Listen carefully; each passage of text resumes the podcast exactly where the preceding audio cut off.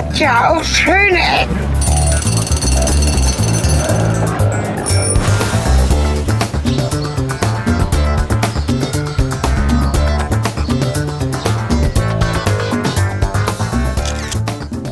Ja, herzlich willkommen zurück zu einer neuen Folge Schöne Ecken. Und zwar, äh, ja, wir haben Schnee und bringen euch das so ein bisschen an den Sommeranfang oder Frühlingsende oder wann auch immer ihr diese Folge gerade hört. Äh, ich, äh, unser, unser, unsere Tagline, nein, erstmal begrüße ich Cornelis, der ist nämlich auch unsere Tagline. Hallo Cornelis. Ja, hallo Sven, Grüße an den Außenreporter im Schnee. Hier ist kein Schnee genau. zu sehen, weil meine Möbel vor den Fenstern stehen. Ja, das Ganze hier ist ein, ein, ein spontaner Wochenend-Podcast, weil ich wollte Schnee sehen und deswegen habe ich mich äh, raus in die Natur begeben. Unsere Tagline, damit zurück zu diesem Wort, äh, ist ja äh, Stadtkultur aus lokulischer und kultureller Sicht. Äh, ich bin jetzt aus der Stadt raus, weil irgendwie das gehört ja auch mal dazu. Und ich bin zu einem Ort gegangen, der mich in meinem Leben äh, oft an Wochenenden geprägt hat oder meine Wochenenden geprägt hat, nämlich die sogenannte Sengbachtalsperre. Ich bin gespannt. Und da stehe ich jetzt auch gerade. Ähm, ich bin etwas oberhalb der Staumauer dieses ganzen Konstruktes und ähm, mhm. ihr könnt diese Folge in äh, wunderbarer Stereo-Manie äh, genießen, weil ich bin so verkabelt wie noch nie. Ihr seht das auf dem Foto. Und ähm, ich werde jetzt mal versuchen, von hier oben noch ein Foto zu machen. Vielleicht was, kurz mal äh, eingehakt, während, ja? Genau. Äh, nur kurz eingehakt, während du ein Foto machst, dass wir so gerne es wir auch weiter treiben möchten, diese Folge nicht präsentieren können in unserem wundervollen Virtual Stereoscope.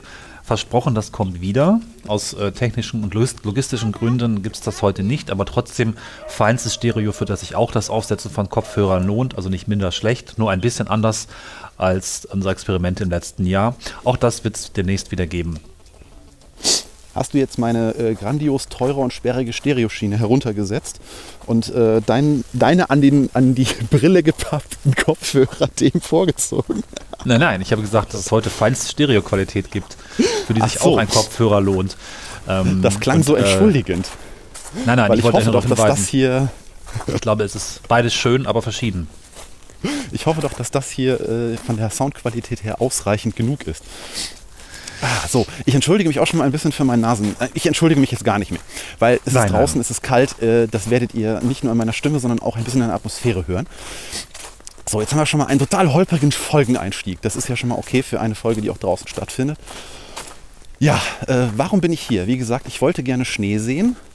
Und auch wenn das Wetter echt ein bisschen schmuddelig ist, wir schreiben äh, Mitte Januar des Jahres 2016, äh, ist es hier echt wunderschön. Äh, 17, mein Gott, ach, das ist immer im Januar dieses Problem. Man kann sich nicht merken, dass jetzt das Jahr mhm. gewechselt hat. Also 2017. Ja, und hier liegt Schnee, also zwei Zentimeter locker. Äh, da, wo die Leute noch nicht drüber gewatschelt sind, sogar ein bisschen mehr. Und ja, also dieses Gebiet ist eine, äh, ist eine Talsperre, die ein Wasserschutzgebiet ist. Ich weiß jetzt gar nicht, äh, weil du bist heute meine Schattenredaktion, äh, ob das Ganze auch Trinkwasser für die Region hier irgendwie ist. Da habe ich mir ehrlich gesagt mhm. noch nie mhm. drüber Gedanken gemacht. Mhm. Äh, weißt du da zufällig was zu? Ja, es ist Trinkwasser. Es ist sogar eine der ältesten Stauanlagen oder Talsperren für Trinkwassergewinnung oder Trinkwasserspeicherung. Ne? Also genau dafür ist sie gebaut worden. Und das schon 1900 bis 1903. Wow. Okay. Ja, also die Staumauer, die das Ganze trennt, also das eigentliche Wasserreservoir vom übrigen Tal, das allerdings jetzt nicht so spektakulär groß ist, aber trotzdem ziemlich hoch ist. Ähm, ich stehe jetzt oberhalb sogar noch der Staumauer, weil hier führt jetzt gleich ein ziemlich steiler Weg abwärts. Das heißt, im Zweifelsfall ähm, äh, werde ich mich gleich tierisch auf die Nase legen. Ich überlege noch, ob ich in den äh, Folgen, in das Folgencover dann später das Gefahr-Icon äh, reinknallen werde. Das gucke ich mir dann gleich an, ob ich ihn hinlege oder nicht. Äh, ja, also ich, ähm, ich stehe jetzt hier gerade, wie gesagt, oben auf dem Weg und jetzt könnte ich noch mal versuchen, diesen Weg hier zu fotografieren. Und ich muss mir vor allem abgewöhnen, jetzt die ganze Zeit zu erzählen, dass ich etwas versuche zu fotografieren, weil das interessiert euch ja eigentlich gar nicht. Das äh, ist nur mein eigenes Leid, weil ihr habt auf dem Foto eingangs gesehen, wie furchtbar schlimm ich verkabelt bin. Und ich bin auch noch zu blöd gewesen, den Code von meinem Telefon zu entfernen, sodass diese ganze Geschichte jetzt hier logistisch ein derartig äh, großartiges Adventure ist, dass es euch wahrscheinlich schon gar nicht mehr interessiert, so oft ich das jetzt erwähnt habe. So, dann gehe ich jetzt mal abwärts. Wie voll ist denn ja. die Talsperre eigentlich? Ähm, das, das kann ich von hier oben jetzt noch gar nicht sehen. Meinst du ah. Unterkante? Äh, Moment, ich muss suchen, also gerade hier. Der Weg ist ziemlich steil. Ich muss mal gerade hier. Ähm, So, was ist hier da? bin noch da. Ja. Ähm, die, ähm, also ich, äh, soweit ich das äh, sehe, ist die so normal voll, um mich jetzt da rauszuziehen. Ich werde das gleich nachreichen, sobald ich unten bin. Im Moment konzentriere ich mich mal hier auf den Abstieg äh, und erzähle dabei vielleicht ein bisschen was, äh, warum ich äh, eigentlich jetzt genauso hier bin, also abgesehen von der Idee des, des Schnees. Ähm, ich bin mit meinen Eltern früher in meiner Kindheit hier relativ häufig herumgegangen. Das war so einfach das, ja, so das Naherholungsgebiet äh, der, äh, meiner, meiner, ja, meiner Kindheit, meiner äh, frühen Jugend. Und als Kind habe ich das gehasst, hier rumzugehen, weil das dann doch ein bisschen lange dauert. Also das sind dann doch irgendwie drei Stunden. Und ähm, ich habe erst so im Alter, oder das heißt im Alter, aber erst so seit ja, fünf, sechs Jahren habe ich für mich irgendwie so das Wochenendwandern entdeckt. Und gerade an äh, Wochen, wo ich äh, beruflich ziemlich voll eingespannt bin, und das war mal wieder so eine Woche, an der ich sogar am Samstag noch gearbeitet habe, ähm, ja, dann mache ich das einfach so samstags, äh, sonntags morgens, äh, um einfach den Kopf frei zu kriegen. Und ja, äh, ich bin ja halb Emsländer, halb Rheinländer. Und ja, während es in Emsland so ein paar mehr Möglichkeiten irgendwie gibt, also gut, gibt es hier auch, aber äh, ich kenne nicht so viele äh, hier tatsächlich aus äh, den Gründen, dass ich mit so Apps und so noch nicht so lange irgendwie nach Wanderrouten suche.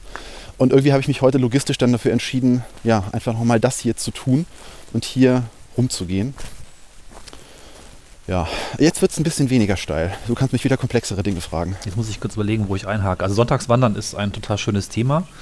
Das habe ich mich für mich auch entdeckt, aber so ein bisschen anders. Äh, Ich bin da in den letzten drei Jahren, glaube ich, öfter mal sonntags unterwegs gewesen, allerdings nur im Sommer und dann gleich mal so 30 Kilometer oder bis zu 30 Kilometer im Sinne von, Okay. äh, ich gucke mir mal das Umland meiner, meiner Heimatregion, also bei Göttingen an, fahre zu irgendeinem Bahnhof A und versuche ohne größere Hilfsmittel von Bahnhof A zu Bahnhof B kommen, zu kommen.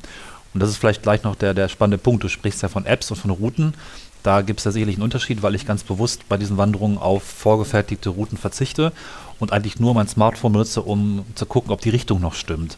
Und ansonsten versuche mir selbst äh, pfadfindermäßig äh, die Wege selbst zu schlagen oder zumindest selbst zu finden und immer nach Gefühl abzubiegen. Das, was da mitläuft, ist bei mir auch ein Tracker, weil es manchmal ganz hilfreich ist zu sehen, wo man eigentlich herkommt, ob die Richtung, die man läuft, noch stimmt.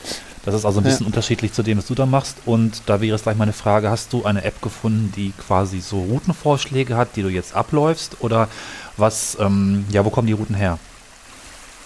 Äh, die, die Route jetzt im Moment kommt aus meinem Kopf. Ich habe sie aber in Mhm. einer solchen App nachgebaut. Ich muss noch mal kurz ein Interludium einbauen, weil ich stehe hier gerade an einem kleinen Bächlein. Und äh, ich halte jetzt mal äh, die Mikrofone, die ich hier so äh, vor, vor äh, äh, ja, exponiert mit mir rumtrage, mal Richtung Bach. Dann könnt ihr das mal kurz ein bisschen einfangen.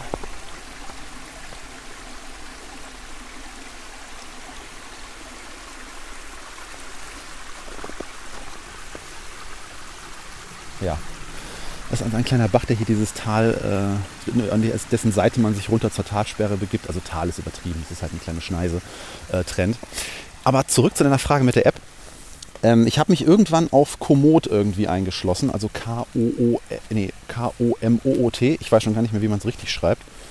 Äh, das ist genau so eine App, die ja so eine Redaktion dahinter hat, die schöne Routen raussucht und eine Community, die eben Wanderrouten da einstellen kann. Und im Grunde ist das einer der Pläne heute, dass ich mal meine Standardwanderroute, die ich hier um diese Talsperre rumnehme, dann genau dort einstelle. Ja. Ah ja, hm, ich bin gerade Webseite. Zeigt ja auch schon viel Schönes. Äh, zur Routenplanung. Die sind, die sind relativ rudimentär, was ähm, so die äh, großflächige Abdeckung betrifft. Ähm, weil sie bedienen sich letztendlich dann natürlich, äh, ja, ich weiß gar nicht, ob die OpenStreetMap oder Google Maps oder irgendwas als Grundlage benutzen, da kann ich technisch jetzt gar nichts zu sagen. Ähm, aber die äh, sind ganz gut darin, einfach Wege auch so durchs Unterholz zu finden. Also auch so die kleinen Ecken, die zum Beispiel Apple Maps gar nicht kennt. Und das Ja. benutzen sie definitiv nicht. Sieht stark nach ähm, OpenStreetMap aus.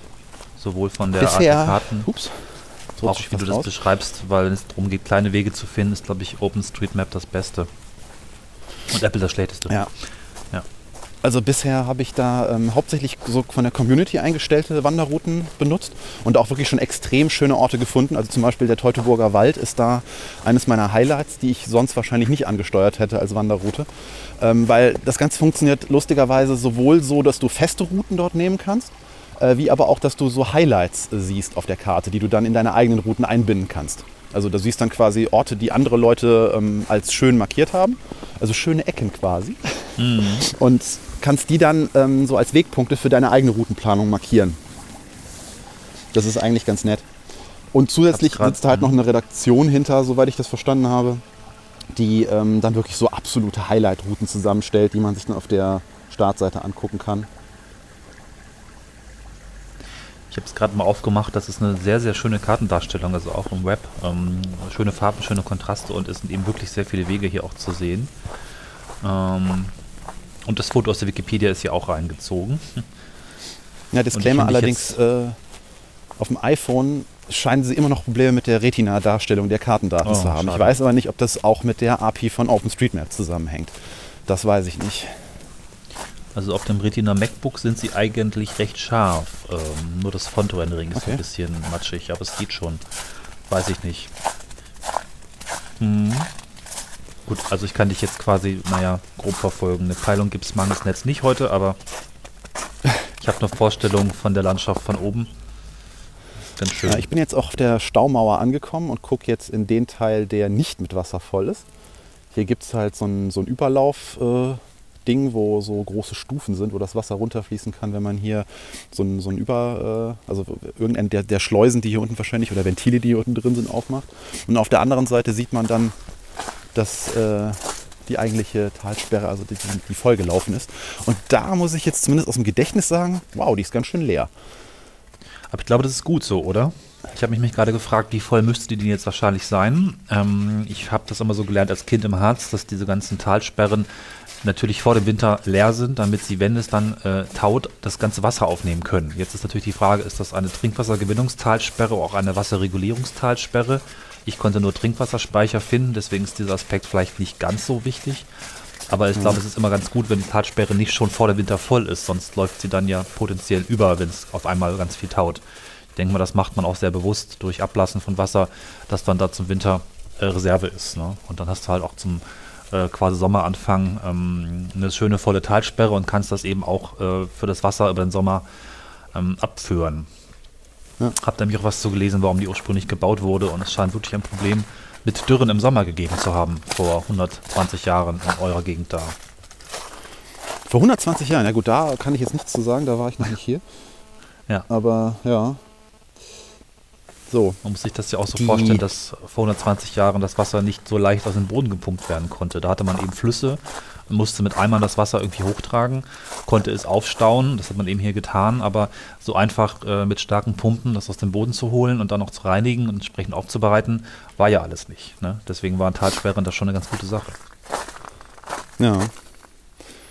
Ja, ich meine, das ist auch, also ich, ich glaube generell, die Region hier hat eine überraschend gute Wasser, äh, also überraschend gute auch Grundwasserqualität, was man ja eigentlich, also zumindest wenn man bedenkt, dass das Ruhrgebiet und äh, auch sowas wie das Bayerwerk halt hier nicht so weit weg ist. Äh, aber das zitiere ich jetzt nur aus dem Gedächtnis. Die Talsperre selber ist halt überraschend hoch, dafür, dass sie eigentlich so eine, ja, also es gibt auch noch die Dünntalsperre hier, die ist auch nicht so weit weg von der Luftlinie her. Ähm, also als Kind war ich von dem Ding hier einfach immer total begeistert. Also die Staumauer an sich war halt so das Ja, Highlight der Wanderung irgendwie immer. Und man ist da, zumindest wenn jemand von dem Punkt aus startet, von dem ich jetzt gekommen bin, relativ schnell. Äh, und deswegen kann ich auch aus dem Gedächtnis zitieren, wie groß oder wie groß der Wasserverlust in Anführungszeichen jetzt ist, weil ich war im Mai des Jahres schon mal hier. Nee, Quatsch, das war Juni. Äh, allerdings da nicht mit Wanderung, sondern eigentlich nur, um mich äh, mit ein paar Freunden zu einem äh, lustigen Sch äh, Schmaus auf der Staumauer zu treffen. Das ist so ein im Freundeskreis einmal im Jahr abgehaltenes Event. Äh, leider hat man hier früher äh, Bänke gehabt, beziehungsweise so Sitznischen in diesen kleinen Erkern, die diese Staumauer hat. Das haben sie leider irgendwann mal entfernt. Ja, zu hören gibt es hier leider nicht so viel, weil wie gesagt die Schleuse ist zu. Und abgesehen von ein bisschen Blätterrauschen und wieder mal einem blöden Flugzeug, was hier drüber fliegt, ist hier gerade nicht so viel zu hören. Ich könnte ein bisschen ablenken von dem Flugzeug. Ich habe so ein paar Infos zu der Talsperre Ja. gefunden. Ähm, zum einen ist es ganz interessant, wie so Talsperren gebaut werden. Da gibt es nämlich drei verschiedene Bauarten. Ähm, diese hier ist gebaut nach dem, jetzt habe ich es gerade, eine Gewichtsstaumauer ist das nämlich. Äh, das heißt übersetzt äh, eine Staumauer, die im Prinzip durch ihr, wahrscheinlich durch Eigengewicht und durch eine große Masse das Wasser zurückhält. Ähm, das ähm, sind Staumauern, die im Querschnitt so eine Dreiecksform haben und sich gegen das Wasser stemmen. ähm, entweder leicht gerundet gebaut werden oder eben auch sogar als einfach als gerader Damm gebaut werden. Es gibt davon wohl noch in Abgrenzung äh, Staumauern, die äh, einfach nur aufgeschüttet werden aus, aus Stein und Geröll und eben nicht äh, aus Beton gebaut werden. Und ähm, die modernen Bauweisen, die das alles, glaube ich, abgelöst haben, sind eben Betonstaumauern, die dann einfach äh, durch entsprechende statische Aufbauten sich auch gegen das Wasser stemmen, aber nicht mehr so massiv gebaut werden müssen. Aber man kennt eben diese massiven Staudämme auch aus äh, vielleicht auch aus Urlaubsreisen, die wurden auch in vielen Ländern äh, auch noch vor nicht so langer Zeit, glaube ich, gebaut, bis in die 50er, 60er hinein. Also in Form eines Dreiecks, was sich gegen das Wasser stemmt. Was ganz schön ist, äh, ich hatte es eben schon erwähnt, dass diese Staumauer, diese Talsperre gebaut wurde, um Trinkwasser zu gewinnen. Und ich habe über Wikipedia einen Link gefunden zu einer Originalquelle aus dem Jahre, ja, zumindest, äh, wann war das? 1900, 1903. Und da würde ich gerne mal so einen ersten Absatz vorlesen, weil ich diese Ingenieurssprache des ähm, vorletzten Jahrhunderts sehr interessant Ja. finde. Das ist also quasi eine Einleitung in den Bau und das, der Artikel trägt die Überschrift Das Wasser- und Elektrizitätswerk der Stadt Solingen, eine Talsperren- und Wasserkraftanlage von Wasserbauinspektor Matern in Berlin. So, da liest man dann, das Bergische Land am unteren Rhein im Gebiete der Sieg, Wupper und Ruhr gelegen, ist von Uralters her die Stätte einer vielseitigen Industrie. Hier haben ihren Sitz Kleineisen- und Textilgewerbe, Färbereien, Tuchwarenfabriken, Pulverfabriken und viele Gewerbe der Metallverarbeitung. Die geringe landwirtschaftliche Ertragfähigkeit dieser bergigen Gegend hatte die Bevölkerung auf die gewerbliche Betätigung hingewiesen, wobei der Wasserreichtum der Bäche und Flüsse die mechanische Arbeitsleistung für die Betriebe lieferte. Aber diese Kraftabgabe war eine ungleichmäßige. Zwar fielen reichlich Niederschläge, die einen starken Wasserabfluss in den Flüssen in der Jahressumme zur Folge hatten, allein ihre zeitliche Verteilung war eine ungemein ungünstige und Zeiten der Hochfluten wechselten mit lang anhaltender Dürre. Wenn schon dieser Zustand für die gewerbliche Betätigung ein lebender Missstand war, so wurde die Frage der Trinkwasserversorgung in der Neuzeit für diese dicht bevölkerten Gegenden zu einer förmlichen Lebensfrage. Naja, da wird noch weiter beschrieben, dass man eben von den Gehöften die äh, Wasser, den Wasserbedarf durch äh, Eimertragen und so weiter äh, gelöst hat und deswegen war es eben ein großer Gewinn, diese Talsperre zu bauen Ah, und es eben nicht mehr aus dem Tal hochzutragen. Ja, und dann kann man noch viel mehr lesen, aber ich fand einfach diese Sprache sehr, Ja. sehr schön. ja, das ist Liest sich fast schon so wie die Weihnachtsgeschichte für Talsperren. Ja, so generell um 1900 herum, da waren geschliffene Worte noch so Alltagssprech. Das, besonders wenn es dann um irgendwelche äh, hochoffiziellen Dokumente ging und um irgendwelche Verlautbarungen, da haben die sich einer sehr blumigen Sprache bedient, die ich auch sehr mag. Ja, die ist, also das ist eines der wenigen Dinge, die ich an den Karl-May-Büchern sprachlich äh, mag. Diese Ja. Sequenzen, wo es äh, ein bisschen um, oder auch die Briefe, die von ihm überliefert sind. Äh, das ist irgendwie sehr, sehr schön. Ich war tatsächlich noch nie hier, als es geschneit hat, stelle ich gerade fest. Das sieht echt beeindruckend aus, weil Schnee ist was Schönes in puncto Kontraste. Also Schnee ist einfach toll, um, Mhm. um Konturen hervorzuheben, wodurch dann so relativ... Heute ist wieder ein Relativ- und Quasi-Tag, ich merke das gerade. Äh, wo Gebiete oder äh, wo, wo so gerade Äste und Stufen und alle Konstruktionen, auf denen sich halt Schnee sammeln kann, nochmal so eine Konturlinie kriegen und dadurch wesentlich interessanter aussehen. Es ist jetzt hier nicht das ultimative Winterwunderland, was ich mir so ein bisschen für den Tag heute erhofft hatte. Äh, zumindest jetzt hier unten nicht, weil hier ist echt ein bisschen schmuddelig. So auf dem Boden liegen hier Blätter ohne Ende und es ist halt feucht und blub. Aber ich bin auch ein bisschen froh darüber, weil ich habe völlig falschen Schuhe an.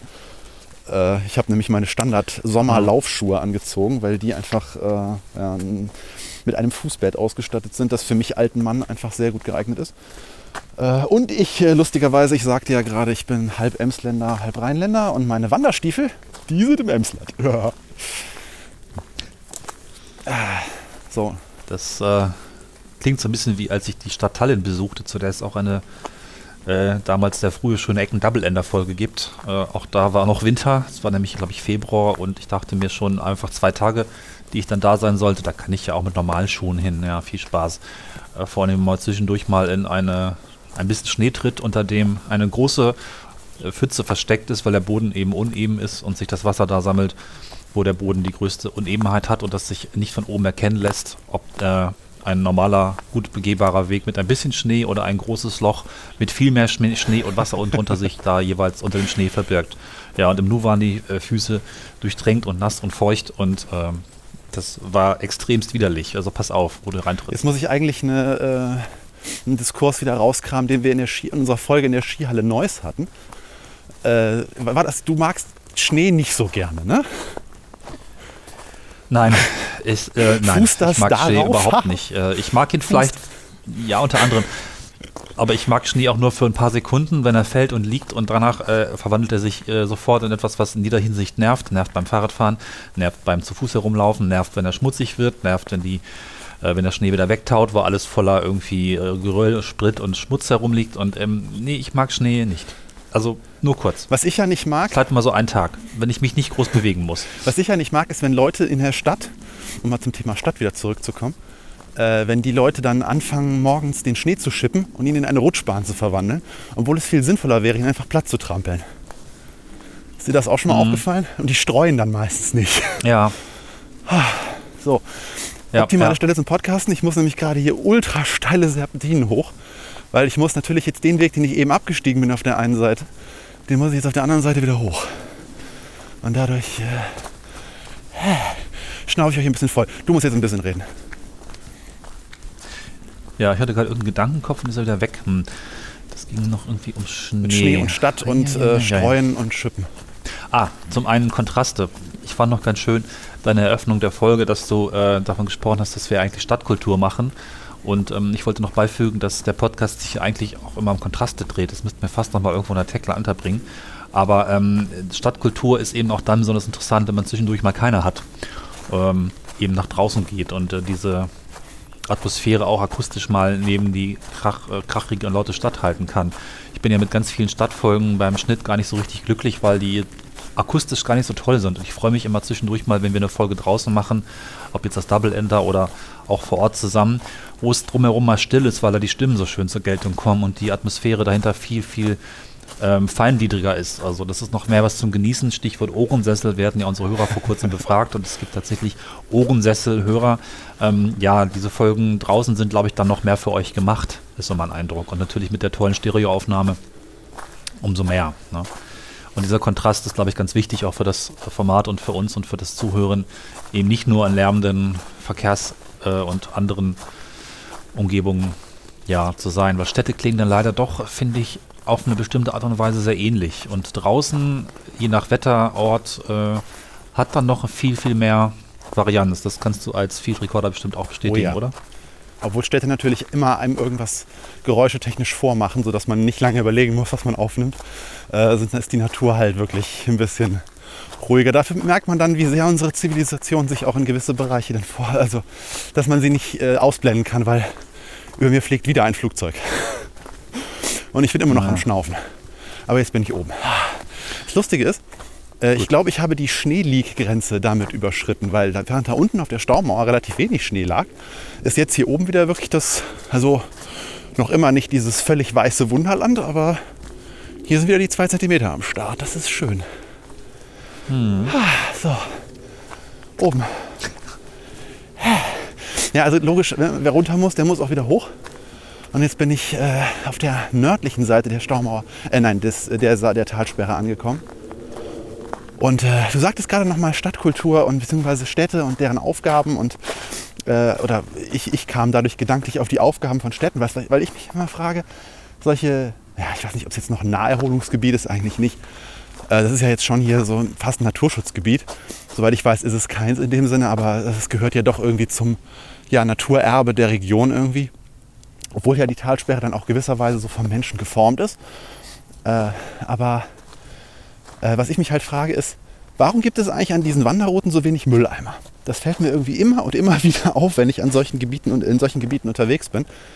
Irgendwer muss doch eigentlich verantwortlich dafür sein, dass hier auch Mülleimer sind, weil ich finde das so schade, dass diese Dinger irgendwie, also dass hier überall auch dann Müll rumliegt, weil natürlich Leute hier sonntags äh, spazieren gehen, weil es ist dann auch, es gibt auch kleinere Routen als diese drei Stunden.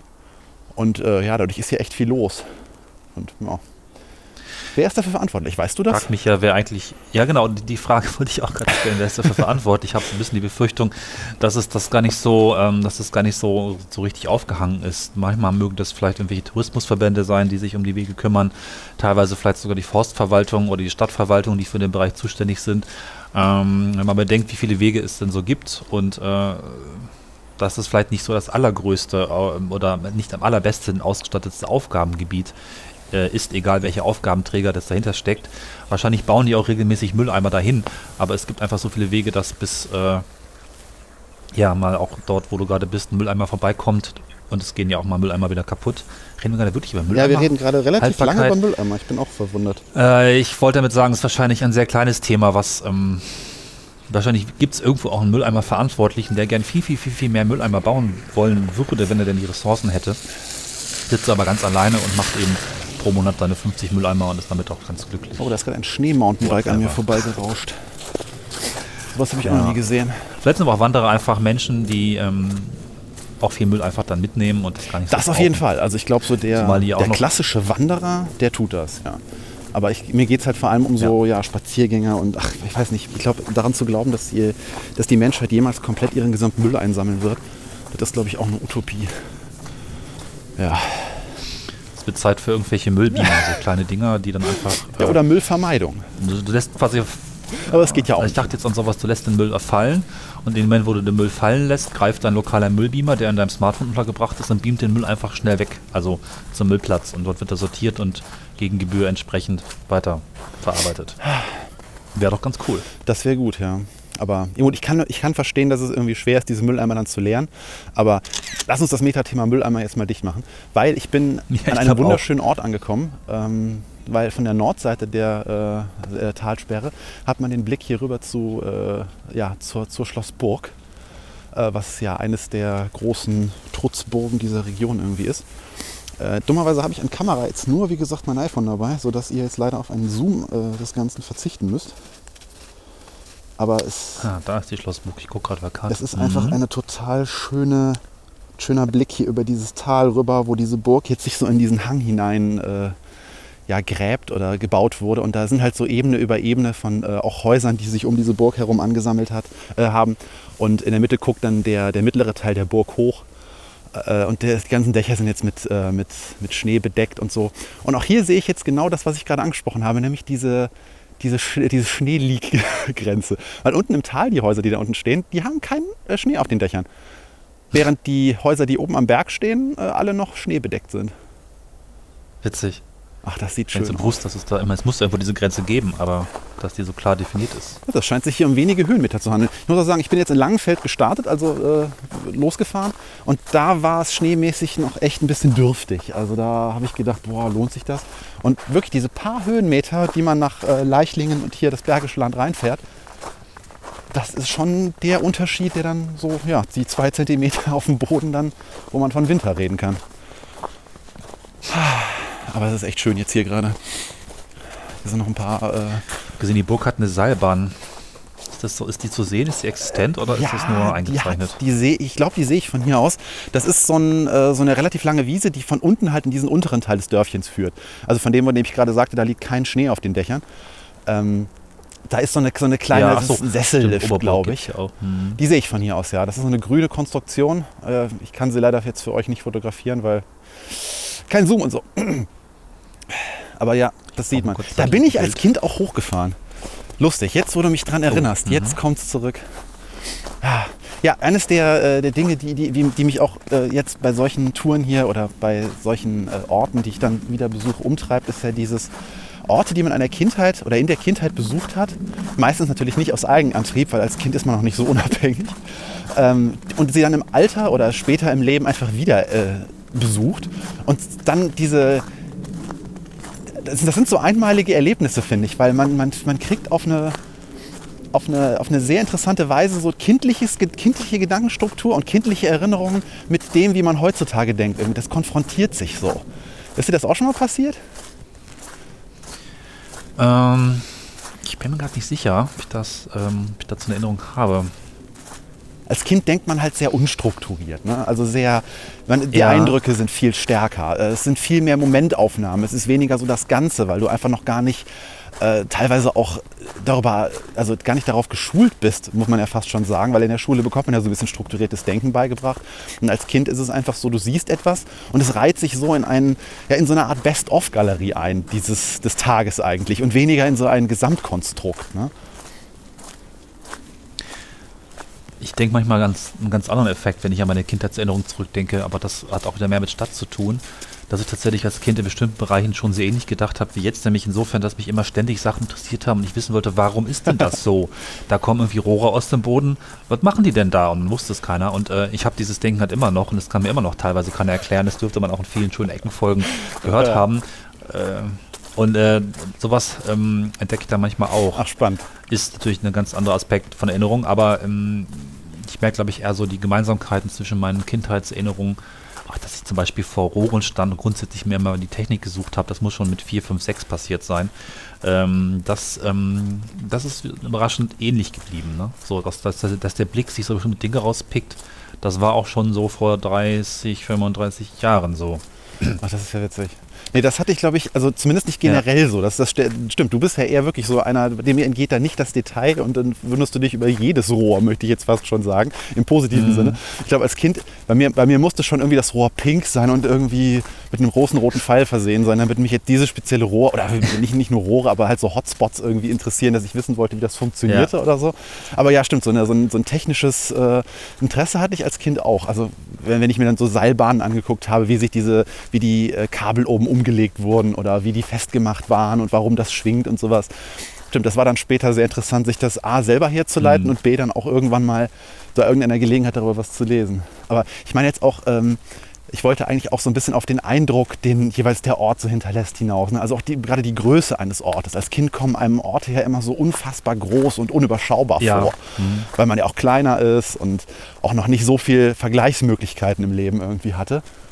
Und das, das stelle ich ja. oft fest, weil sobald man das dann im, im, im, äh, im Erwachsenenleben irgendwie einmal äh, ja, fast schon ausgelotet hat, kann man sagen, den Ort, ergibt sich so im Kopf so eine ganz andere eine ganz andere Struktur, also nämlich eine, die der Realität entspricht. Und ja, irgendwie, wir sind ja, weiß nicht, durch, durch Beruf und durch äh, Schule und durch Ausbildung und keine Ahnung, sind wir so sehr auf, auf strukturiertes Denken irgendwie getrimmt, auf merk dir das und schmeiß Überflüssiges weg und äh, lerne und sortiere und sowas, dass, dass man eigentlich glaube ich, auch so ein bisschen den Eindruck, den man als Kind von solchen Orten dann gewinnen kann und dieses Märchenhafte, was sich manchmal vielleicht sogar ergibt, wenn man das mit irgendwelchen Filmen, die man gesehen hat oder so, verbindet, dass dann auch so ein bisschen dieser Magie, die dadurch eigentlich entstehen kann, flöten geht. Ne? Also ich weiß noch, als Kind hatte ich zum Beispiel vom, vom mhm. Phantasialand, das ist ein, ein äh, Ausflugsvergnügungspark äh, hier der Region. Das Ding kam mir unglaublich riesig vor. Und als ich zum ersten Mal dann mit 15, ja. 16 da drin war oder auch mit, äh, mit 20 nochmal mit irgendwelchen äh, Verwandten und äh, das, das war halt ein Riesenunterschied. Also plötzlich wurde das Ding so völlig klein und überschaubar und man war fast schon fasziniert davon. Das ist eine Skalierungsfrage, ja. ne? Also das Gefühl, dass ganz viel. Ja, aber auch, auch, auch dieses. Ich habe leise gedreht. Äh, dieses Highlight-Ding, was ich eben meinte. Äh, ne? Also, dass, ich, dass so Snapshots übrig bleiben und sich das eigentlich so verbindet und man überhaupt kein Gefühl für Richtung hat. Oder auch Entfernungen. Das ist ganz witzig. Für mich sind es gar nicht Highlights, sondern ich fand immer alles unheimlich als Kind. Unheimlich. Also Freizeitparks oder große Maschinen. Ja, ja. Ich weiß, dass es so ein irgendwo in diesem landgelegenen Märchenpark gab. Ich weiß nicht, vielleicht war der sogar bei Düsseldorf. Vielleicht haben wir sogar schon mal darüber gesprochen. Da waren auf jeden Fall so, äh, so Stationen im Wald, wo man dann irgendwas aufklappen konnte und da kam dann, glaube ich, eine Geschichte raus und ich habe das als ganz furchtbar unheimliche Erinnerung gespeichert. Ähm, und äh, das gibt es noch einige andere Erinnerungen, die, die, äh, das, was geblieben ist, so ein Gefühl, dass ich mich da irgendwie klein und verloren fühlte und es irgendwie auch, vielleicht ist das dann doch wieder dieser Skalierungsaspekt, dass ich gar nicht wusste, was ist das jetzt eigentlich, wie groß ist denn das? Und natürlich hat man das als Kind auch alles total ernst genommen. Es sollte ja auch ein bisschen mysteriös durchaus sein. Und das ist bei mir einfach so als auch so ein durchaus unheimlich im Sinne von Unwohlsein bis so ein bisschen Angst oder Ängstlichkeit gespeichert okay. geblieben bei vielen Orten, die ich dann später nochmal aufgesucht habe. Dann waren die eher so ein bisschen, okay, aha, hm, das ist alles schrottig hier. Hm. Wie das war alles, diese drei äh, Wege hier, so, so. Ja, ne? aber ich finde diesen Skalierungsaspekt ganz, ganz, ganz interessant, dass auch gerade Wanderungen, wie unendlich lange diese Wanderungen waren, wo Papa gesagt hat, wir machen das mal ja. kurz. Heute Nachmittag gehen wir ein bisschen wandern und was für ihn einfach ein netter Spaziergang von vier, fünf Stunden ist, ist für das Kind irgendwie eine schier unendliche äh, Tortur, zumal du auch gar nicht weißt, äh, wie lange dauert denn das jetzt eigentlich noch. Hm, dir wurde ja nicht unbedingt eine Karte in die Hand gedrückt oder ständig gesagt, so jetzt haben wir schon die Hälfte geschafft. Auch dieses überhaupt ein Konzept von ein Viertel, die Hälfte, fünf Kilometer von elf, äh, dass ähm, drei Kilometer eine halbe Stunde dauern, diese ganzen ja, alles das, was man letztlich äh, bei Entfernung, über Geschwindigkeiten, über Bewegung und auch über Orte weiß, das war ja alles noch gar nicht da. Und dadurch war es eben auch wieder sehr nebulös und groß und auch schwierig und anstrengend und die Füße waren eben auch kürzer, ja. Ja, Karten sind ein gutes Stichwort, weil ähm, ich, äh, konntest du als Kind Karten lesen oder erinnerst du dich noch an den Zeitpunkt im Leben, an dem du gelernt hast, Karten zu lesen? Ja, absolut. Da gibt es eine schöne Geschichte dazu. Zum einen wurde ich in der fünften oder sechsten Klasse Kartenboy genannt. weil ich ständig Karten dabei hatte. Okay. Äh, zum anderen, mein Vater hatte schon sehr viele topologische, topologische Karten. Ich weiß nicht, ob der Begriff jedem was sagt. Das sind Karten mit Höhenlinien, Ja. gern auch als Wanderkarten damals Topologisch verwendet. oder Die topografisch? gab es so zum ah, topografisch. Ich, ich weiß es nicht, das ist eine Frage. Glaube ich doch. Äh, Warte mal, ich, ich glaube, also topografisch macht irgendwie plötzlich mehr Sinn. Aber egal, Karten mit Höhenlinien und äh, sehr präzise, schöne, von den Landkreisen her, hergestellte Karten. Und die gab es immer so in so, so ähm, Kartenblättern von, wahrscheinlich war das einen halben Meter mal einen halben Meter. Und die konnte man dann aneinander kleben, wenn man das wollte, weil die waren eben im exakt gleichen Maßstab so gebaut, dass es immer genau der gleiche Ausschnitt war. Und mein Vater hatte eine Wand komplett beklebt mit allen Karten der Region. Ah. Ne, also im Zentrum war unsere Kreisstadt Hameln. Und dann ging das so wahrscheinlich 20, 30 Kilometer in jede Richtung, also von dem Maßstab mit der Größe der Wand herum. Und ich stand immer sehr fasziniert vor dieser Karte und habe diese ganze Region studiert, was wahrscheinlich auch dazu geführt hat, dass ich von meiner Heimatregion, anders als äh, in der Region, wo ich jetzt lebe, eine sehr genaue räumliche Abbildung hatte. Ich wusste also, da hinten ist der Berg und da ist die Stadt und das Tal und der Bach und äh, alles Mögliche habe ich mir dann stundenlang angeguckt. Deswegen war da, glaube ich, schon sehr früh für mich ein Kartenbezug da. Und der wurde nur noch getoppt davon, oder wurde getoppt davon, dass wir in der, ich glaube, es war in der sechsten Klasse, eine AG Orientierungswandern hatten, die extrem großartig war. Ich weiß gar nicht, ob es noch gemacht wird. Das war ganz, ganz toll, aber wenn auch eigentlich simpel. Wir bekamen dann einen Zettel in die Hand gedrückt und sollten dann anhand der Zettel, das war so ein bisschen, bisschen Schnitzeljagd-Stil, äh, irgendwelche Orte finden, so Kartenausschnitte oder, oder auch nur Beschreibungen und sind dann einfach, äh, wie weit man eben zwei Stunden von der Schule wegkommt in einer kleinen Stadt, also nicht unbedingt so wahnsinnig weit weggelaufen, aber da die Schule schon in einer anderen Stadt war, die ich so gar nicht kannte, war das ganz, ganz viel, ähm, da war ganz viel zu entdecken. Ich weiß gar nicht, ob wir Lehrer dabei hatten. Ich glaube nicht. Die haben uns, glaube ich, einfach äh, losgeschickt und gesagt, hier, ihr müsst jetzt irgendwie diesen Punkt erreichen und dann wieder zurückkommen und auf dem Wege irgendwie drei oder vier Stationen absuchen, so ein bisschen wie Geocaching, Schnitzeljagd. Und das war ziemlich toll. Und ähm, nach dieses, spätestens nach dieser AG Orientierungswanderung hatte ich auf allen Klassenfahrten, Kursfahrten, Musikfahrten immer irgendwie ein Atlas oder Kartenmaterial ähm, dabei und habe dann auch während der Fahrt die Route verfolgt und daher eben auch der Spitzname Kartenboy. Sehr schön. Ach, das ist ja witzig. Ja gut, also Karten haben mich als Kind schon Ja. äh, also fasziniert. Ich habe nur nie so richtig gelernt, sie zu lesen in dem Sinne, weil Karten von, ich hatte halt einen Stadtplan von meiner Heimatstadt irgendwie. Da hat man sich dann so ein bisschen orientieren können. Aber gerade diese topografischen Karten, die waren für mich teilweise ein Buch mit sieben Siegeln, weil ich habe diese, diese Höhenlinien nie verstanden, weil da auch immer so komische Werte dran standen. Und ich hatte irgendwo mal her als Kind so einen relativ alten Schulatlas.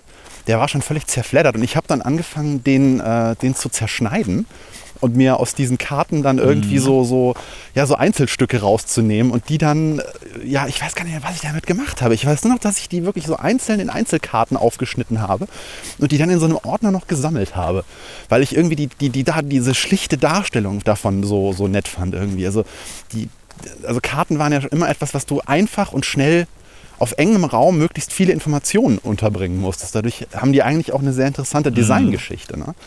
Und ja, irgendwie hat mich damit Ja. davon schon immer die Gestaltung so ein bisschen fasziniert. Aber wie gesagt, lesen, das, das kam viel später. Das kam, glaube ich, sogar erst mit, mit irgendwelchen Apps auf iPhones. Also jetzt, wo du sagst, die Gestaltung, ähm, das hatte mich, glaube ich, auch durchaus angesprochen. Ich habe mir gerade noch mal eine aufgemacht. Also topografisch ist es übrigens auch richtig, äh, laut Wikipedia. Diese Karten waren einfach auch extrem detailliert und waren sicherlich auch die Grundlage für jegliche planerischen Aktivitäten. Diese Karten hatten jedes Haus eingezeichnet und jede Fabrik und jeden Bach und jede Straße. Bis hin zu, wenn eine Straße auf einem Damm war, dann war entsprechend die Aufschüttung dieses Dammes auch markiert. Und das fand ich äh, ziemlich toll, dass es dafür auch eine klare Symbolik und eine klare Sprache gab, auch eine schöne Farbigkeit. Die waren irgendwie so waldgrün, der Rest eher so schwarz-weiß. Äh, sehr schick. Und ich habe dann auch andere Karten bekommen, sowas wie einen Stadtplan von Hannover und habe mich wirklich auch hingesetzt und diesen Stadtplan nach interessanten Dingen abgesucht. Das waren dann irgendwie Firmen, deren Namen ich kannte oder Bahnanlagen oder irgendwelche schönen Figuren. Autobahndreiecke waren natürlich auch immer ganz toll, so als, als Form sich anzugucken. Also ich habe das wirklich ähm, abgegrast und studiert und, und da irgendwie viel Freude dran gehabt. Ja. Ja, aber also eigentlich wollte ich darauf hinaus, äh, dass wenn dir jemand da eine Karte in die Hand gegeben hätte, dann hättest du bei deiner Wanderung wahrscheinlich wirklich was damit anfangen können. Äh, Ich wäre damit einfach verloren gewesen. Also selbst wenn man mir auf irgendwelchen Wanderungen damals eine Karte in die Ja. Hand gegeben hätte, so guck doch, wie weit es noch ist.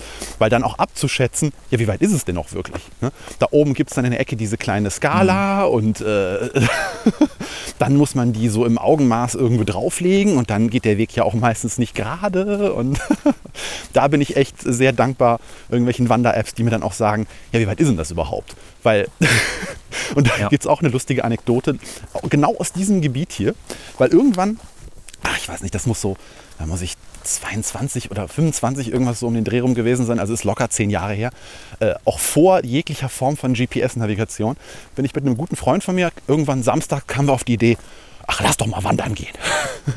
Und der Mangelung irgendwelcher sonstiger Ideen war es dann eben die Sengbach-Talsperre. Und im Grunde war das der, also der erste Kontakt nach meiner Kindheit mit diesem, äh, mit diesem Rundwanderweg hier. Und naja, die Talsperre zu finden, war nicht das Problem. Aber danach dann das Auto wieder zu finden, das war schwierig. Also wir sind locker anderthalb Stunden wirklich hier äh, am Berghang rumgeirrt und haben diesen einen Pfad nicht mehr gefunden, der in das kleine Waldstück oberhalb dieser äh, Talsperre führt und uns dann zum Parkplatz mit dem Auto zurückbringt. Also das war, ja, das war hart, weil, naja, da war so ein, war so ein, so ein Waldarbeitergebiet, wo auch so ein paar äh, geschlagene Bäume waren und wo auch so ein kleiner äh, ja, so ein Radlader rumstand, also so ein kleiner Trecker-ähnliches Ding. Und ich habe uns wirklich schon, weil es halt auch dunkel wurde, deswegen so Stichwort, wie lange dauert es, es war halt auch irgendwie so, weiß ich nicht, früh im Jahr. Und es wurde, oder spät im Jahr, genau, es war spät im Jahr. Muss so, vielleicht sogar Oktober rum gewesen sein. Das heißt, es wurde dann schon relativ früh dunkel. Und ich habe uns wirklich dann schon so nachts in diesem Trecker übernachten sehen, weil wir einfach diesen verdammten Weg nicht wieder raufgefunden haben.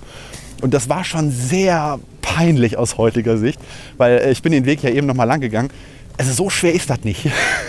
Ich weiß auch echt nicht mehr, woran es lag. Aber wenn es dann halt dämmerig wird, dann sieht das ja alles auch irgendwie anders aus. Also weil du gehst den Weg zurück, es ist plötzlich bergauf und nicht bergab, es ist dunkel und nicht mehr hell, äh, du bist müde und nicht mehr aufmerksam. Und äh, da kam einfach zu viel zusammen, sodass wir einfach ja, dieses Feld nicht mehr gefunden haben. Weil da oben, da ist es schon relativ unübersichtlich, weil relativ viele Waldgebiete da drum sind, auch so einzelne Abschnitte, Felder, die irgendwie gleich aussehen. Und ja, dann dachte ich, puh, da hinten sieht man eine Stadt, vielleicht gehen wir einfach in die Richtung. Was man so bei den fünf Freunden oder bei drei Fragezeichen gelernt hat. Naja, gut, so, äh, Survival-Training sollte ja. mal auf der To-Do-List fürs Leben stehen. Zumindest so eine grobe Orientierung ist vielleicht gar nicht so verkehrt. Aber das ist auch wichtig, diese Karten zu haben. Ich habe das auch mal erlebt und zwar in Spanien im Urlaub mit einer guten Freundin. Und da haben wir öfter mal einfach Runden gemacht. Also wir sind ja spontan unterwegs gewesen und haben uns Übernachtung gesucht von Orten, von denen wir morgens nicht wussten, dass wir abends da ankommen. Und wenn man dann da ankam und es war noch hell, läuft man das so ein bisschen rum.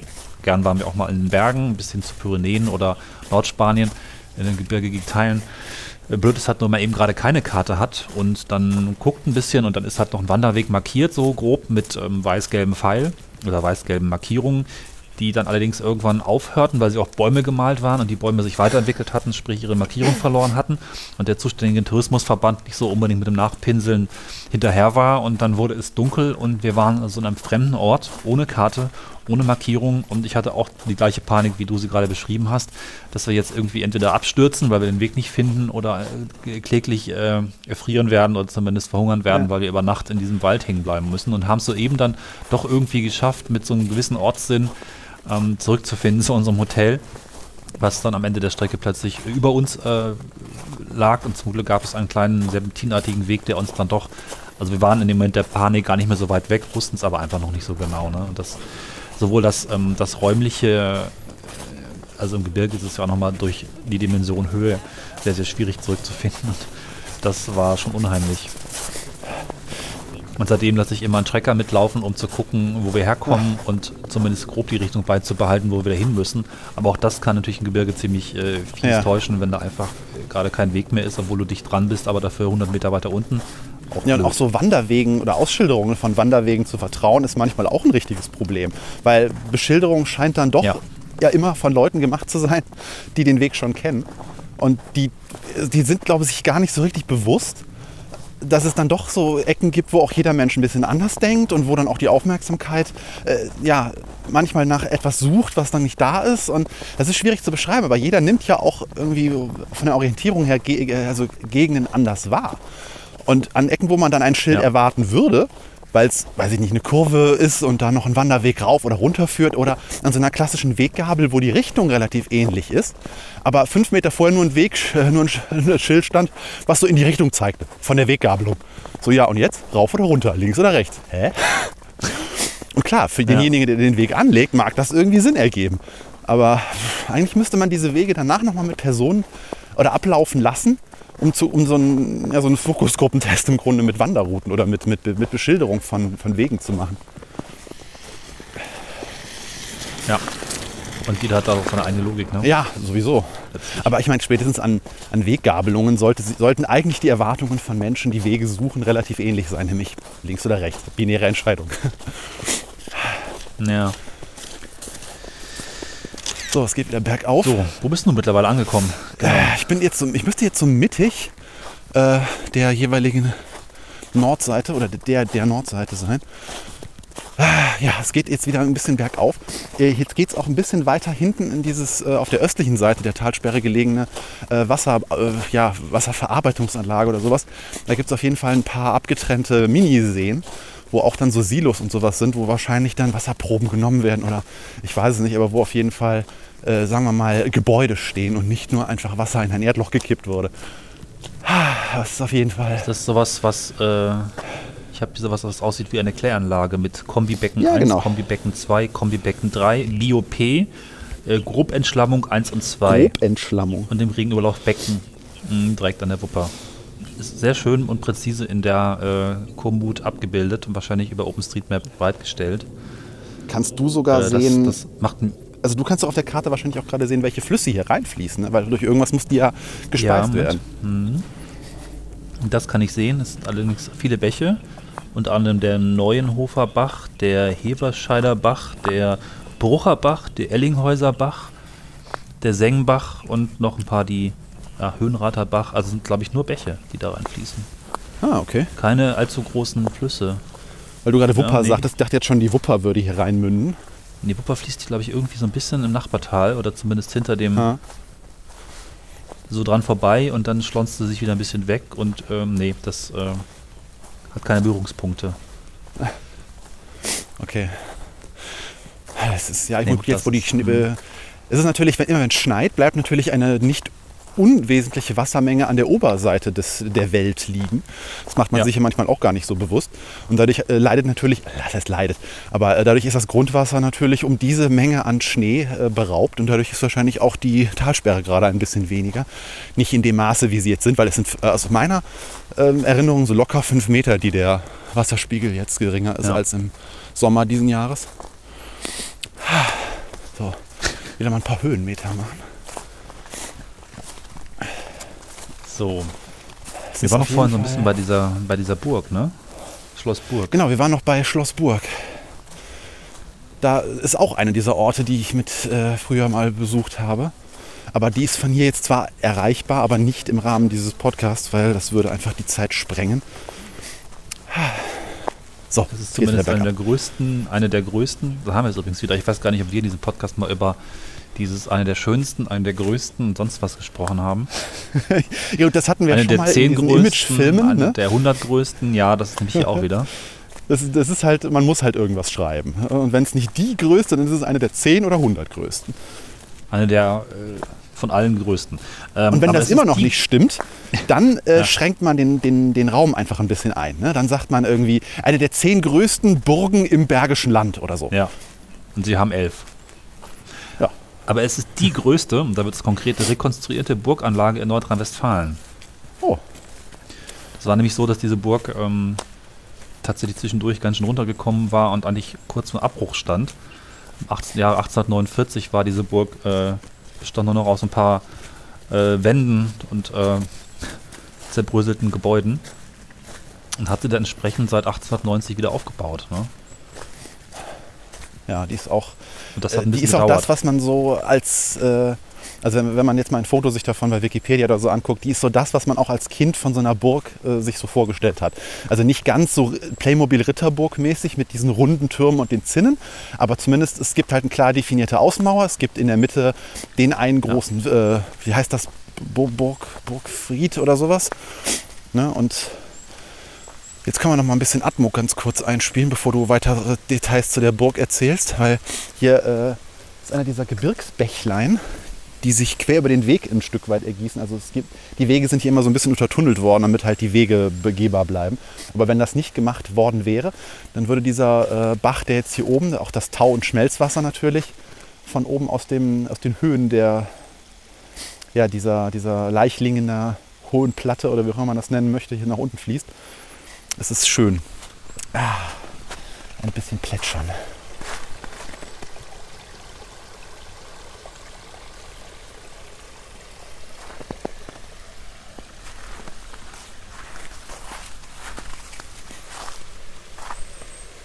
Und sogar ein paar Vögelchen.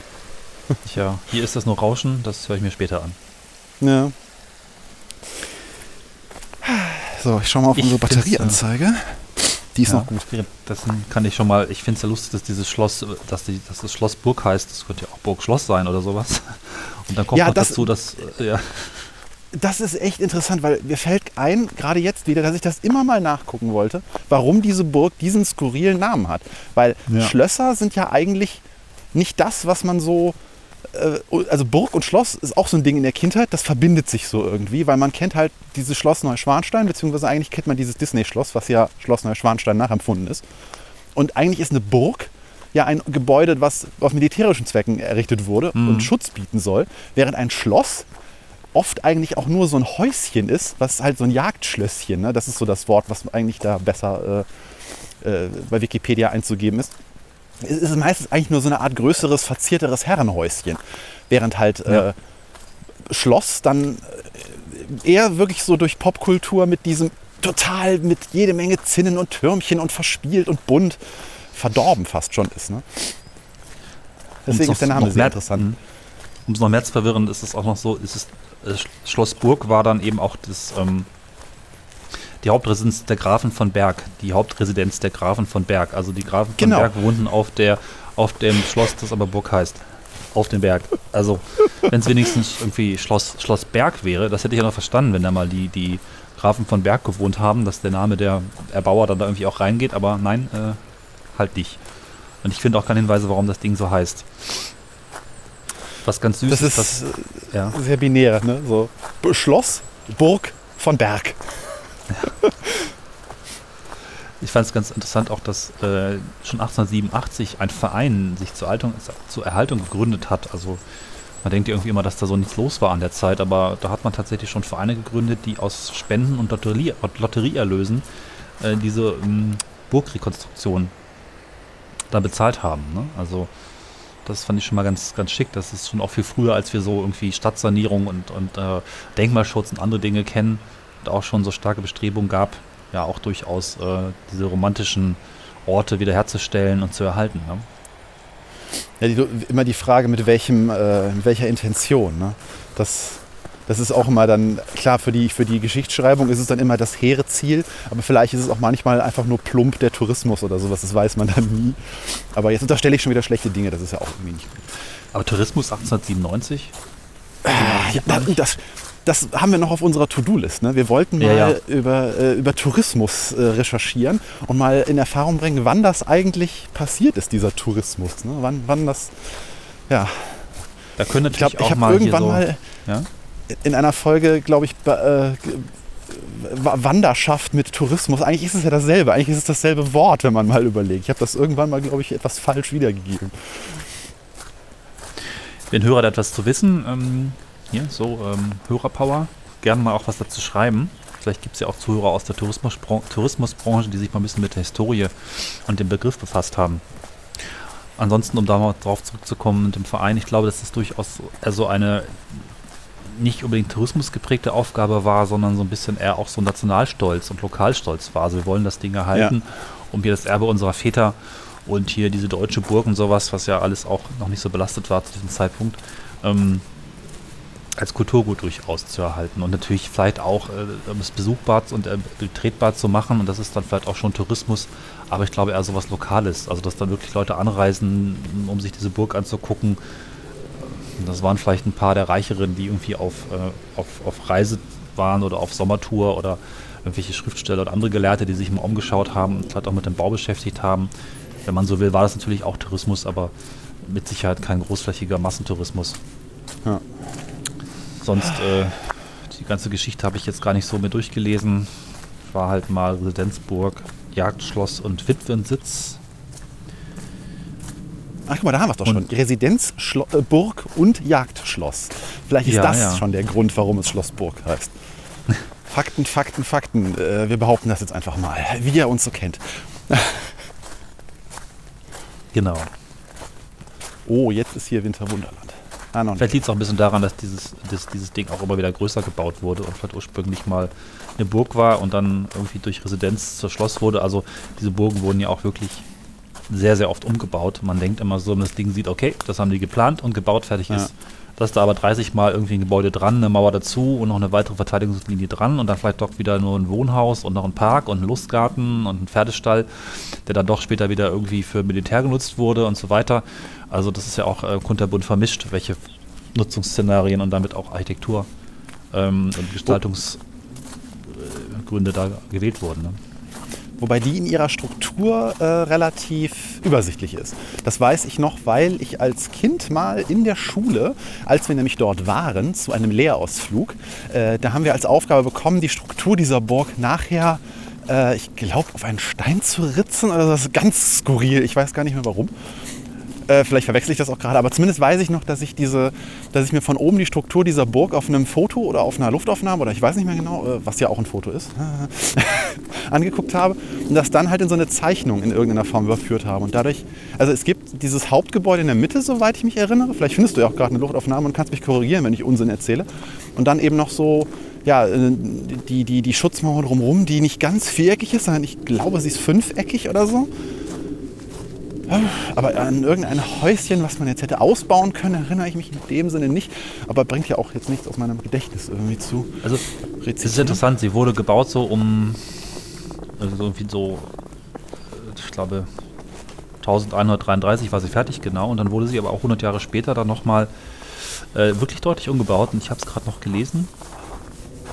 Genau, äh, erheblich wurde sie nämlich nochmal erweitert und äh, da wurde dann entsprechend weil der Wohnkomfort nicht mehr genügte, ein neues Haupthaus gebaut und äh, die Ringmauer wurde teilweise abgerissen, die Burgfluchtzinger okay. und Vorburgmauern wieder verstärkt und eine neue Kapelle gebaut und die Handwerkersiedlung, die es ursprünglich gab, ausgelagert äh, und eine neue Ringmauer hatte die dann auch eben entsprechend geschützt. Also da wurde schon deutlich umgebaut. Vielleicht war auch die ursprüngliche Burg gerade eben nicht so konsequent aufgebaut wie die jetzige und es ist einfach Teil einer Entwicklung. Also das ist äh, ja, mir fällt auch gerade ein wesentlicher Aspekt, immer. auf den ich den ich vergessen habe. Nämlich, man kann ja auch abreißen und dann da drauf bauen. Man muss ja immer nicht anbauen. Ja. Und ich bin gerade von reinem Anbauen so ausgegangen.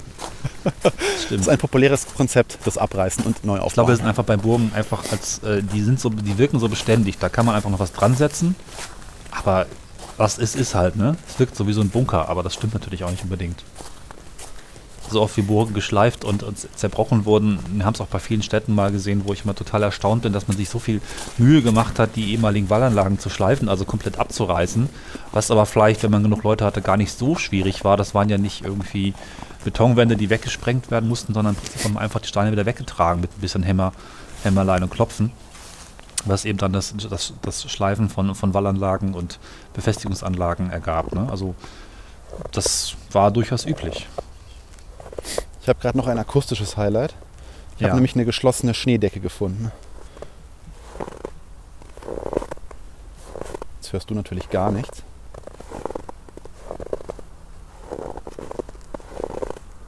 Ah, ich liebe dieses Geräusch. Das kam mir sogar an. Das scheint im Frequenzspektrum des Telefons zu sein.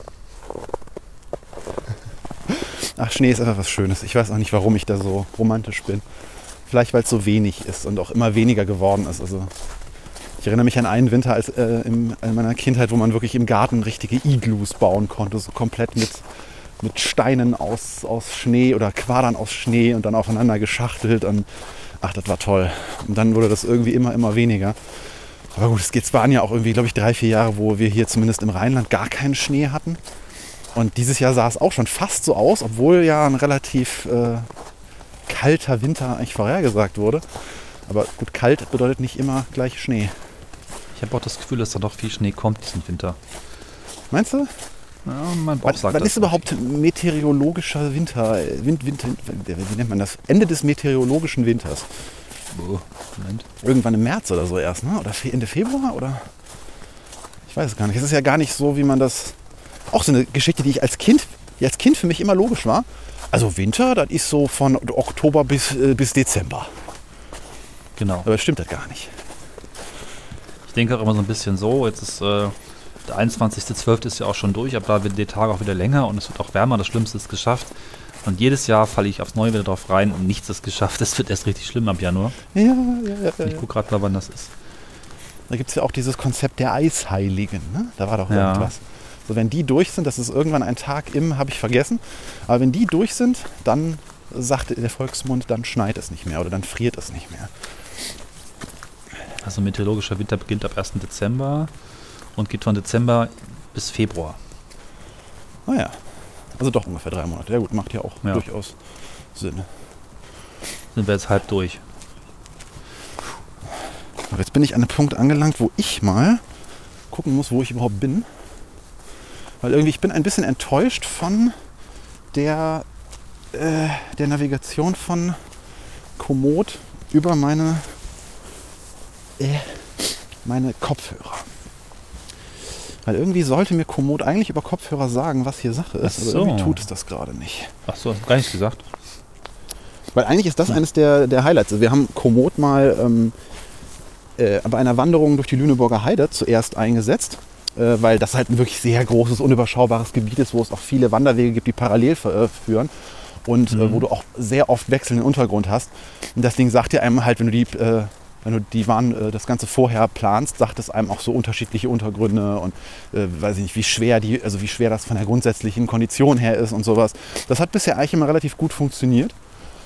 Ähm, und wir hatten das dann halt im Rucksack. Und wenn du die Lautstärke laut genug machst und das Ding dann halt so an so einem Akku hängen hast, damit auch das Ding so bei so einer sechsstündigen Wanderung durchhält, ähm, dann, dann, dann, dann schallt der Rucksack dir halt so von hinten immer so äh, in 200 Metern rechts abbiegen. Jetzt bitte links gehen.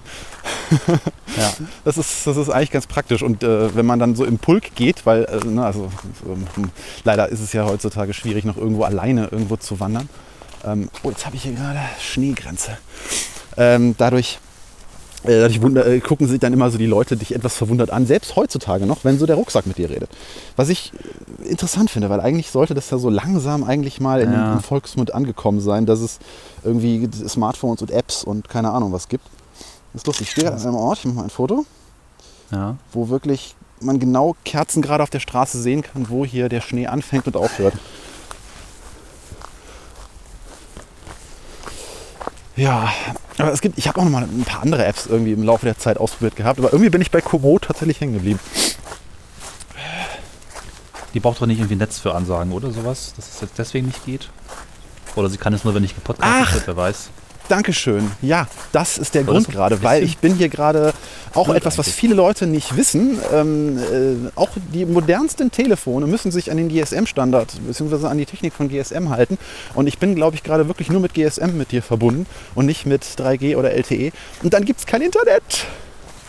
Das heißt, das Ding kann gerade nur Ansagen? äh, das kann tatsächlich sein, dass das so ist. Ähm, dürfte aber eigentlich nicht, Ja, aber gerade ein weil- bisschen blöd, genau. Ja, weil ich habe die Tour auch im Vorfeld offline runtergeladen. Das geht nämlich. Du kannst dann sagen, Ja, so lade die Kartendaten dafür bitte runter. Äh, wahrscheinlich hat es auch andere Gründe. Ähm, keine Ahnung. Aber Moment, du telefonierst ja auch gerade, ne?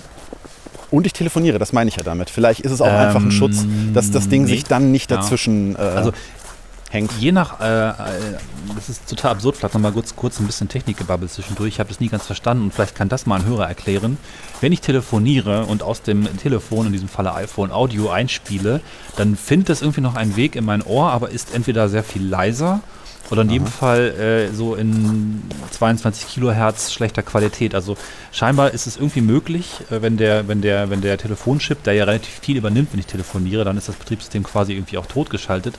Trotzdem kann Ja. dem auch noch Audio zugeführt werden, die zum Beispiel Podcast hören, Musik abspielen, aber es ist sehr, sehr leise. Vielleicht hängt es auch damit zusammen, dass du es irgendwie gerade nicht so richtig hörst.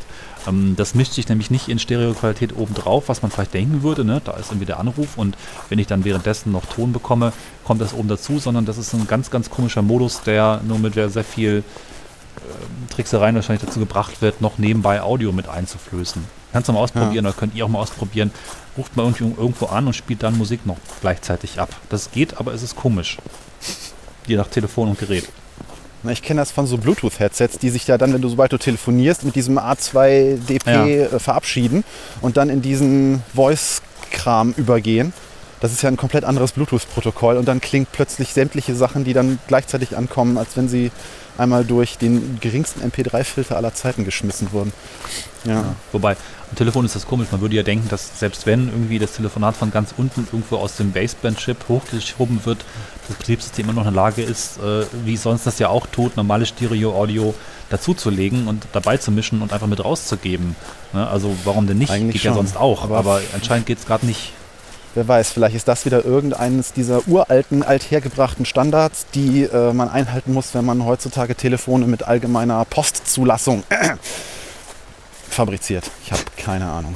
Es kann auch bedeuten, da, dass alles, was äh, das Telefon an Audio produziert, immer grundsätzlich durch den Telefonchip jagen muss. Und wenn der telefoniert, ist der halt einfach Um. Boss ne? und macht dann eben Um Telefon. Ja, also Ja, auch auch da der. Aufruf, liebe Hörer und Hörerinnen, wenn ihr da mehr wisst als wir, geht doch bitte auf schöne-ecken.de und äh, schreibt uns da in die Kommentare. Wir freuen uns darüber. Dann lernen wir nämlich auch noch was. Das klappt übrigens auch, wenn wir wirklich konkrete Aufgaben rausgeben oder Anfragen rausgeben, kommen mehr Kommentare so. Das äh, hat sich in den letzten Wochen wirklich bewährt. Ja, wir schreibt manipulieren zu den euch. Themen die Hausaufgaben. Wir machen so viel für euch. Ne? Da müsst ihr auch mal ran, ne? ist klar. Aufgabe, ne? Gibt auch Noten später. Genau, wir, wir, machen, wir geben hinterher einen Test aus. So, hier ist wieder schön ein Bächlein. Und eine Schneedecke. Ach, ist das schön. Oh, und Hundepisse. Ugh. Stichwort gelber Schnee. So, jetzt bin ich hier an so einem, ich weiß nicht, ob du mich auf der Karte gerade siehst, das ist so ein Ventilsystem hier. Das finde ich immer ganz spannend, wenn ich hier lang gehe. Das sind so Klappen im Boden. Ich kann davon mal ein Foto machen, wenn ich, uh, Hilfe, mich nicht gerade hier auf der diesem letzte super... Peilung, die eine Stunde alt ist. Ach so, ja, das ist nicht so geil. Ich gucke mal, ob ich die finden kann. Aber da Hier ist halt so ein nicht Bäumchen. genau das Bäumchen ist an einem kleinen äh, Steinchen und da sind, ist im Boden so eine Betonplatte und da sind drei Öffnungen. Und äh, davon haben einige so mini, also kleinere Anschlüsse noch. Wahrscheinlich ist das hier irgendwie entweder eine Probenentnahme oder irgendwas, weil hier, hier kann theoretisch gesehen halt auch dann mal ein Auto hinfahren. Vielleicht sind das auch irgendwelche Trucks, die dann hier hinfahren oder Laster, äh, wie auch immer, die dann hier Proben entnehmen. Auch wieder große Mutmaßung. Ich sehe von oben Und hier stehen auch überall immer diese Schilder mit äh, Trinkwasserschutzgebiet. Bitte bleiben Sie auf den Wegen, sauberes Wasser ist kostbar. Das Bitte Betreten der. Schutzzone ist laut Paragraph 4 der Wasserschutzgebietsverordnung nicht gestattet. Stadtwerke Solingen. Ist denn dahin pinkeln eigentlich Wasserverschmutzung oder nicht? Das, ähm, Wir wissen es ich nicht. glaube nicht. Na gut, Dann müsstest es du die auch, Hunde ne? hier, aber weiß ich nicht. Also dann, das wäre Tierquälerei, wenn du hier mit Hunden lang gehst und denen sagen würdest, nee, nee, nee. Aber ich stelle mir gerade so einen, so einen Wasserschutz-Sheriff vor, der hier rumgeht und die ganze Zeit irgendwie Hunde mit äh, Betäubungspfeilen versiegt. Wo er sieht, dass die das Beinchen heben. Das wäre gemein. Ist dir nicht bewusst, dass die Talsperre weiter oben nochmal so einen Damm hat und danach nochmal quasi eine kleinere, nochmal so eine Art andere Sperre kommt? Ja, den habe ich eben gesehen. Da bin ich eben dran vorbeigegangen. Äh, der ist mir so noch nie aufgefallen, weil ähm, ich glaube, den sieht man auch nur, wenn das Wasser so gering ist wie jetzt. Das muss so eine Art Mhm. Überlaufbecken sein oder sowas. Ja, das kann gut sein. Ich kenne das ja vom Ja. Hoover-Staudamm in Amerika, wo es sehr frustrierend ist, weil der, die Überlaufbecken, die dort gebaut werden, die werden im Laufe dieser Erdgeschichte wahrscheinlich nie wieder einen Tropfen Wasser sehen, außer Regenwasser. Und auch das ist da extrem selten, weil, das, weil der Lake Mead mittlerweile ja so leer ist, dass da nicht mehr, ja, nicht mehr viel zu machen ist.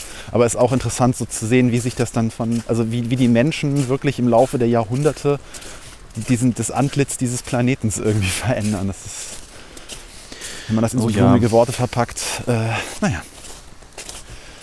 Ah, So, ja. Ähm, so langsam nähert sich meine Tour äh, der Halbzeit äh, der Umrundung äh, und der Podcast der vollen Umrundung. Deswegen würde ich mal sagen, viel habe ich jetzt auch nicht mehr zu erzählen. Hast du noch irgendetwas anzumerken? Ich glaube nicht. Äh, alles, was ich vorhatte zu sagen, habe ich hier ausgetan. Ja, dann danke ich dir schon mal als meine Schattenredaktion. Das ist, glaube ich, der erste Double-Ender, den wir in dieser Richtung machen seit Las Vegas, ne? Ja, und ich äh, merke Ja. gerade, dass ich das nicht sehr genieße, weil äh, der Kartenaspekt, das kann ich nochmal kurz vielleicht hier dranhängen, der heute eine wichtige Rolle gespielt hat. Es macht mir total Spaß äh, und ich bin auch ein bisschen abgelenkt gewesen, also quasi rumtimmen als Rumkarten. Bäuen, ähm, einfach mich umzugucken, was es hier alles gibt und ich könnte jetzt noch ganz viele tolle Dinge hervorheben, die ihr gar nicht seht und du auch nicht, die ich ja auf der Karte finde, was immer wieder toll und interessant ist. Ne? Also jetzt zum Beispiel neben der Autobahn so eine seltsame Wasserentnahme, Wassertretbecken, weiß ich nicht, Stelle, ich weiß überhaupt nicht, was es ist. Ähm, ich kann davon mal einen Screenshot machen, aber muss ich jetzt nicht drauf eingehen. Man entdeckt einfach Dinge und das ist ziemlich toll. An dieser Blickwinkel, egal ob jetzt Satellitenbild oder Karte, man kann sich darin verlieren.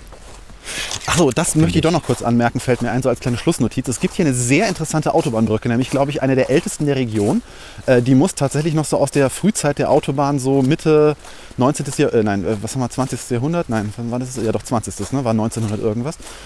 Also Ja. da, als die Autobahnen im großen Stil gebaut wurden.